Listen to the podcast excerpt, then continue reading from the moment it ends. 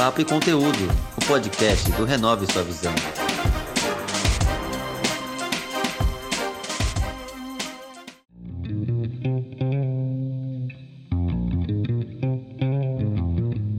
Eu me chamo Marcos Menezes e esse é o podcast Papo e Conteúdo, que tem como objetivo inspirar pessoas com histórias e exemplos, mostrando que com trabalho e paciência é possível alcançar seus objetivos.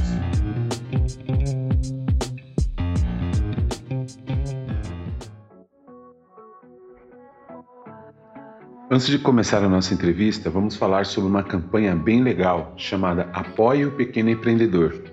Vou falar de duas empresas. A primeira é a Sapataria do Pé e o Clademir, que é o proprietário da empresa, vai falar um pouco para a gente. Olá, Marcos. Muito obrigado aí pela oportunidade. Meu nome é Clademir.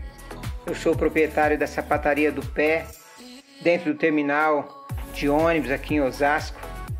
Somos especializados em serviço de restauração de calçados, de bolsas, malas, jaquetas em couro e também trabalhamos com vários produtos de conservação em couro em geral.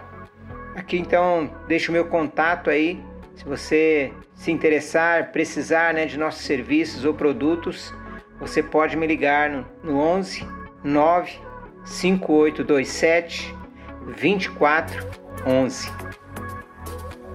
Obrigado, Claudemir. Agora eu vou chamar o Wagner, que irá falar do seu Instituto Reconciliação. Marcos, muito obrigado pelo convite de fazer parte desse episódio de Papo e Conteúdo, onde você tem trazido muitas informações e histórias para os empreendedores. Bom, meu nome é Wagner Evangelista, eu sou fundador do Instituto Reconciliação, onde que tem intuito de trazer às pessoas o autoconhecimento que vai gerar cura e vai potencializar todo o seu desenvolvimento em cada área da sua vida. Nós fazemos palestras, workshops e treinamentos, mas nesse momento que estamos vivenciando, nós estamos fazendo apenas lives. Eu queria convidar aqueles que te acompanham a nos seguir lá no Instagram, no Conectar Underline Reconciliar.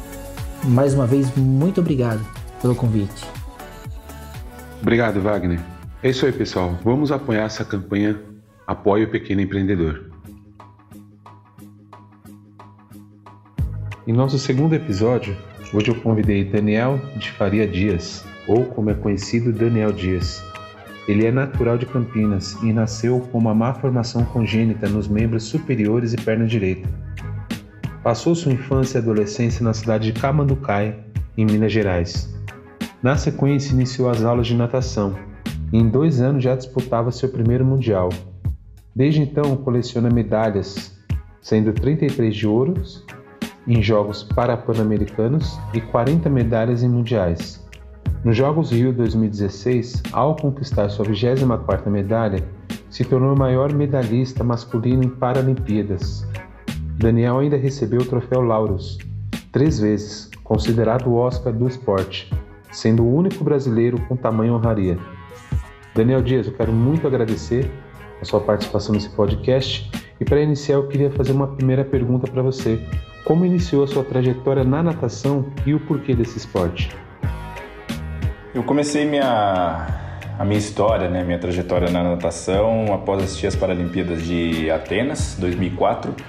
Ali eu pude ver Clodoaldo conquistando medalhas para o país, né, Clodoaldo Silva. Conheci o paradesporto e logo depois disso, já no final de 2004, já comecei a, a praticar natação.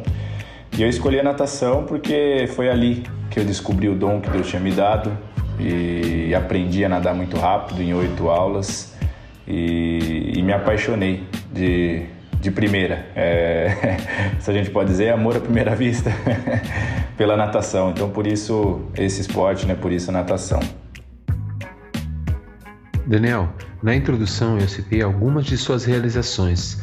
Me fala, o que te motiva a continuar mesmo depois de tantas conquistas?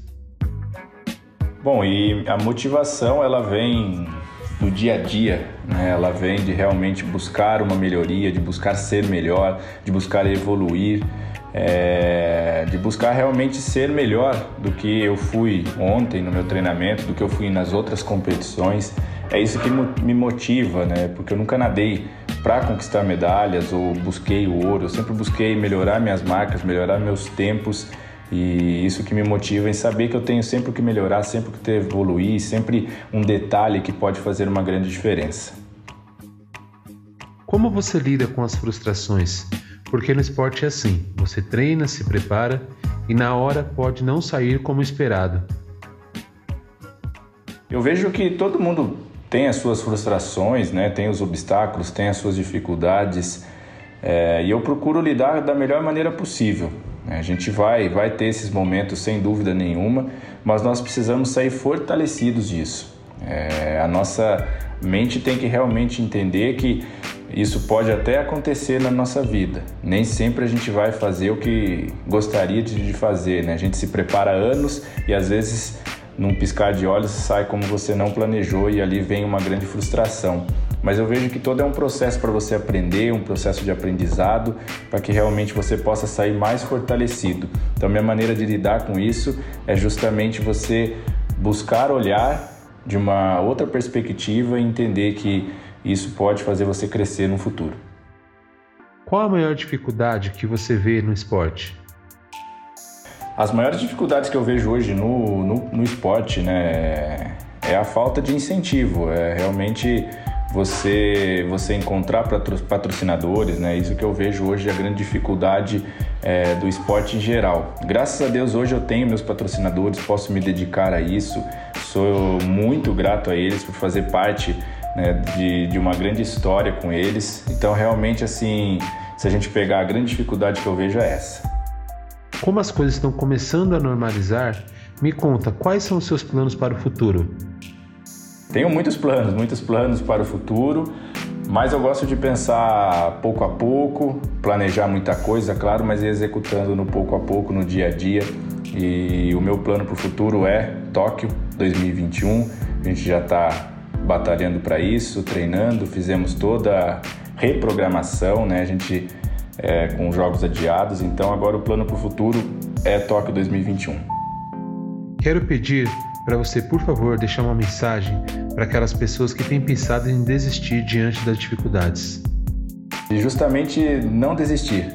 É, em meio a tantas dificuldades, tantos obstáculos, não desista. Acredite em você, os nossos sonhos somos nós que construímos. Dentro de nós existe uma força muito grande.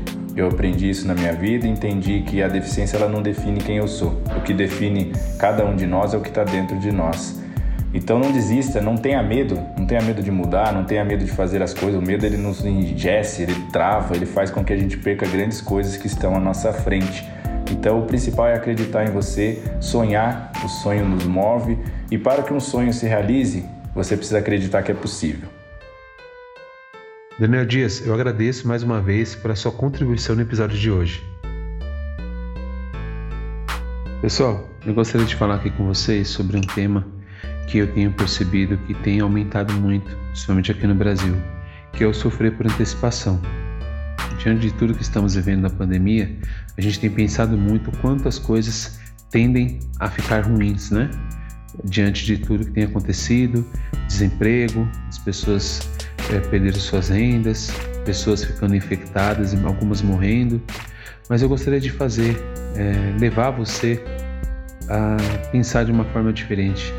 Eu tenho pensado muito sobre o quanto o sofrer por antecipação já atrapalhou muito a minha vida, porque eu sofria antes por algo que poderia vir a acontecer e, de fato, algumas vezes acontecia.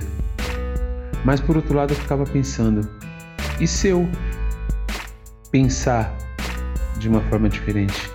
E se eu antecipar coisas boas? Por que não? Por que só antecipar coisas ruins? E eu comecei a fazer essa, esse exercício.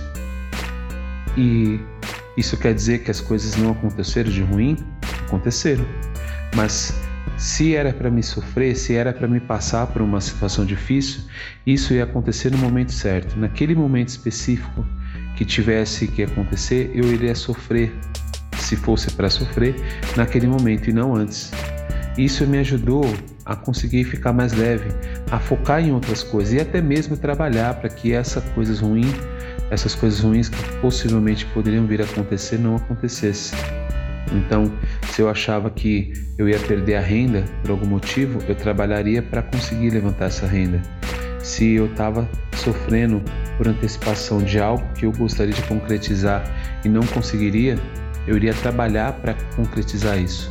E não é, a gente não tem uma garantia que tudo vai dar certo ou que tudo vai dar errado.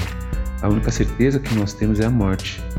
Mas eu gostaria de levar essa reflexão para você, pensar sobre que o sofrer por antecipação não nos ajuda em nada, só nos atrapalha, porque muitas vezes, ao invés de a gente trabalhar para produzir algo, para conseguir evitar, a gente acaba ficando estagnado por achar que realmente nada vai mudar, ficar dependendo de outras pessoas para fazer alguma coisa e falar é realmente não vai mudar mesmo, a tendência é tudo piorar. Então vou ficar aqui só aguardando as coisas ruins e ficar sofrendo dia a dia até o dia que aquela coisa de fato chegue, né? E muitas vezes o dia chega e as coisas não são tão ruins, ou nem é tão ruim como você pensou, ou nem é ruim, porque às vezes aquilo que você estava prevendo que seria ruim não aconteceu. E você sofreu por dias desnecessariamente. Então eu queria gostaria de convidar você junto comigo a antecipar coisas boas. Vamos pensar em coisas boas, mas também vamos agir porque só o pensar não adianta. Se fosse assim, seria muito bom, né? Eu mentalizava que eu gostaria de ser rico, vou ser rico. Eu mentalizava que vou perder peso, vou perder peso. E a gente sabe que não é assim. A gente pode mentalizar, a gente pode ah, pensar, se, procurar ser positivo, mas nós também temos que ter ação, nós temos que trabalhar. Tá bom? Eu queria deixar essa reflexão aqui com você e eu espero que de alguma forma possa te ajudar. Um abraço.